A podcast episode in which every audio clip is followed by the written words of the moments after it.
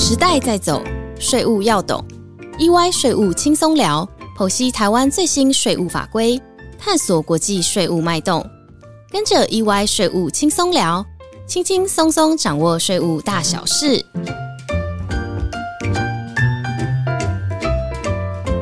嗨，大家好，欢迎收听 EY 税务轻松聊，我是安永联合会计师事务所公司税务服务的经理邱松林 Sony。大家好，我是职业会计师杨建华。嗨，建华，今天我们要跟大家聊一下租税规避哦。这让我想到前阵子一个有趣的案例，有一个甲军哦，他本来持有台湾上市贵公司股票十几年，但后来因为个人财务管理的需要，改用公司身份持有这些股票，就把手上持有的股票分批出售。同时再把出售的钱再借给自己开设的公司，然后一样用公司的名义分批买回原本持有的股票的持份。这个操作后来被国税局发现哦，认为说，诶，这个是有问题的，所以按实质课税原则，除了补税以外哦，还处于甲军漏税法。嗯，Sony 这种设立投资公司的案例，过去在实务上还蛮常见的哦。国税局它会启用这个实质课税原则去课税，那比较常见的都是在这个租税规避的案件里面。所谓的租税规避呢，就是指这个纳税义务人，他为了达到想要的这个经济效果，同时获得减免相关的税负，那不会选择这个通常的法律形式，而是采用比较取巧迂回的方式进行这个商业活动，来去避免掉租税的一个构成要件。那一般的概念就会认为说，那这是一种故意滥用法律形式的租税规避行为。这样的行为一旦被发现，那国税局就会寄出这个尚方宝剑，那就是我们常听到的这个实质课税原则，来加以补税，来去维护所谓的租税公平。那你提到的这个案件当中，哈，把个人的持股转化成投资公司的持股，哦，那就是被国税局认为有租税规避的问题吧？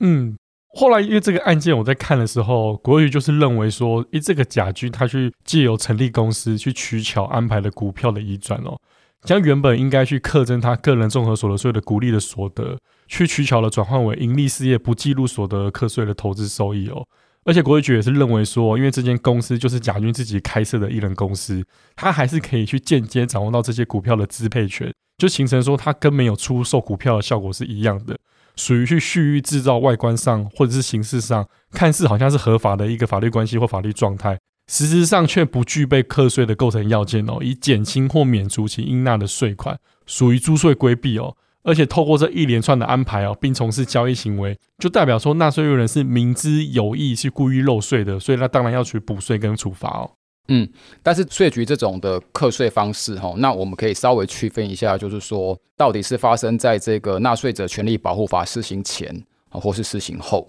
那在施行前的话，国税局如果说以用这个实质课税原则来补税的案例，哈，大部分都会再加上这个漏税法来处罚。那所以说这样的案例，哈，应该多半都是发生在纳保法实施之前，哈。但是过去纳税义务人往往觉得说自己是无辜的，因为这个商业活动的这个法律形式外观都是合法的。譬如说我设立一个公司买卖股票，这些都是合法进行的，却因为我违背了这个税法的精神。而必须要处罚，那所以说就有很多声音认为说这个是过度干预纳税义务人的这一个权利的行使，那甚至也有财产权的这一个问题哈，所以衍生了蛮多争议的。不过在这个纳税者权利保护法施行之后呢，租税规避它基本上已经被定调为这个行为啊，并不是一个违法的行为。但是在本质上还是属于钻法律漏洞的行为哈，所以理论上应该还是必须要针对这样的一个脱法所获取的这个经济利益加以补税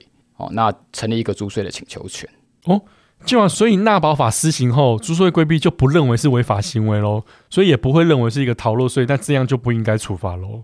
其实应该这么说哈，因为租税规避的行为性质上跟延迟缴税有点类似啦，那所以说这个纳税者权利保护法施行之后。属于这种租税规避的这个案例，除了补缴税款之外，还必须要补征税款的百分之十五的滞纳金跟利息。那原则上就不再处这个漏税罚了。不过应该要注意的地方就是说，这个看似是对纳税义务人有利的规定，好，可以减少这个征纳双方的争议。但是这个纳保法里面还有但书，哈，但书是说，如果纳税义务人在申报或者是国税局调查的时候有隐匿事实。或者是做这个虚伪不实的陈述，或甚至说提供不正确的资料等行为，导致说这个国税局在判断上陷于错误的时候，还是可以处罚。所以这个纳税者权利保护法施行之后呢，从争执该不该处罚，进来也演变成争议纳税义务人对于租税规避的案件当中，到底有没有去隐匿或者是提供不实或不正确的资料或资讯。诶，确实诶，因为后来这个案例，它是从当初从复查诉院打到高等法院、行政法院去。但这案例从他们跟国税局之间的一个沟通的过程中，就可以慢慢发现说，诶，他们论述的主张就慢慢改变了，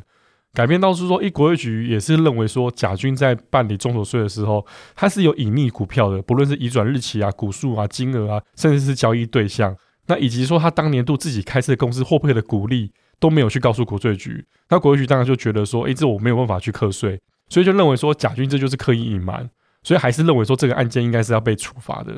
不过这边我就有一点点不了解哦，就是说，哎，想请教建华说，纳税者权利保护法里面规定的租税规避的处罚要件，是要对重要事项隐匿、虚伪不实的陈述跟提供不正确的资料。这边说假话跟提供假资料我可以理解啦，但有关重要事项隐匿，我觉得这法律概念蛮模糊的哦。因为国税局觉得重要的事情，可能个人觉得还好，或者说如果我只是单纯的不说，这样算不算隐匿啊？嗯，这个从法院的判决可以看出一些端倪啦。那如果我们以这个个案来说的话，法院是比较有站在这个纳税义务人的立场。法院是认为说，如果只是我消极的没有申报所规避的税捐，那应该要限于对非常规交易的过程中各阶段所产生的经济效果，纳税人没有申报或者是揭露。导致国税局无从循线查获纳税义务人所意图规避的税负的情况，才会构成所谓的隐匿。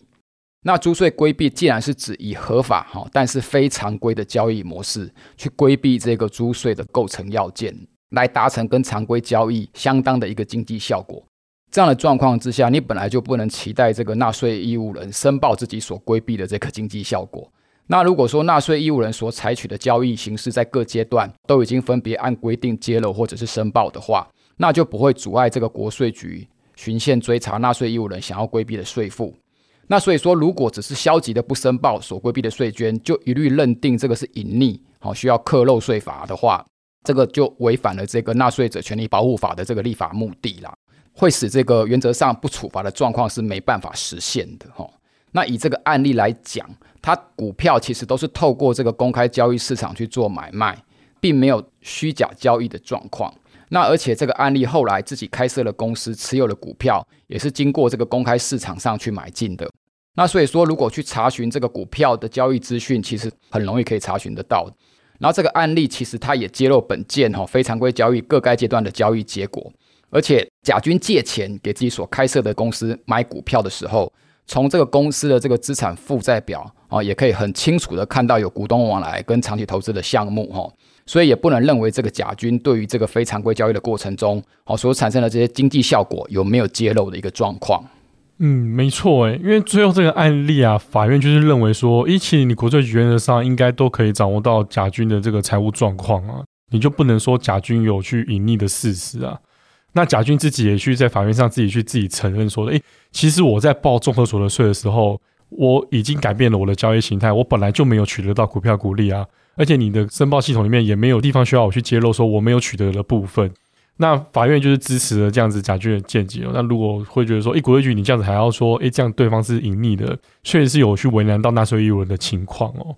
那因为我们了解就是说，诶，其实在法院攻防上。就是会规避案件来说，国税局应该要去举证说甲军真的有隐匿或虚伪不实陈述或提供不正确资料的情形哦。那在实质课税原则下，如果国税局没有负举证之责任啊，那我们法院所说的举证之所在及败诉之所在哦，法院判决就最后认为，所以国税局应该以败诉收场。那败诉了以后，但这个案件其实是继续审理中，那其实要国税局去举证这个状况。也是在实务上有困难的地方啦，所以后来国税局就跟这个甲军和解了，那就依照新设立的纳税人权益保护法的规定哦，就只苛征了甲军利息跟滞纳金，就没有再处罚甲军了。嗯，没有错。那不过还是要提醒各位听众，就是做任何的商业安排之前哦，还是建议咨询一下专业人士的意见哦，避免被认为有这个注税规避的疑虑，导致说补税，然后加计利息跟处这个百分之十五的滞纳金，还是得不偿失哦。